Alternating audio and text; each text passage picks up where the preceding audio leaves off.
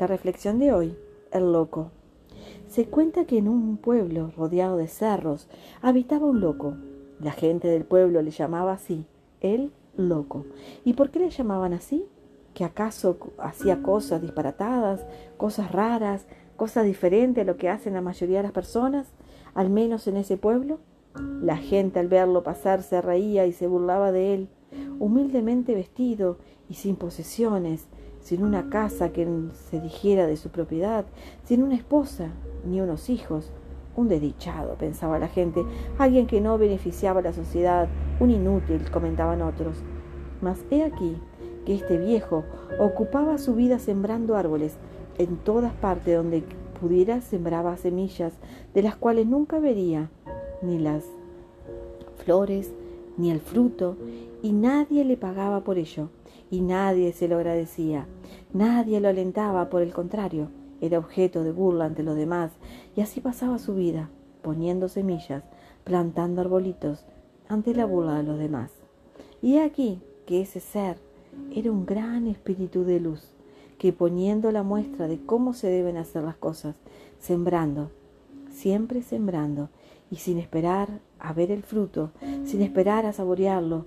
Y sucedió que un día cabalgaba por esos rumbos el rey de aquellos lugares, rodeado de su escolta, y observaba lo que sucedía verdaderamente en su reino, para no escucharlo a través de la boca de sus ministros. Al pasar por aquel lugar y al encontrarse al loco, le preguntó, ¿Qué haces, buen hombre? Y el viejo le respondió, Sembrando, señor, sembrando. Nuevamente inquirió el rey, pero ¿cómo es que siembras? Estás viejo y cansado y seguramente no verás siquiera el árbol cuando crezca. ¿Para qué siembras entonces? A lo que el viejo contestó, Señor, otros sembraron y he comido. Es tiempo de que yo siembre para que otros coman. El rey quedó admirado de la sabiduría de aquel hombre al que llamaban loco y nuevamente le preguntó, ¿pero no verás los frutos y aún sabiendo eso continúa sembrando. Por ello te regalaré unas monedas de oro, por esa gran lección que me has dado. El rey llamó a uno de sus guardias para que trajese una pequeña bolsa con monedas de oro y las entregó al sembrador.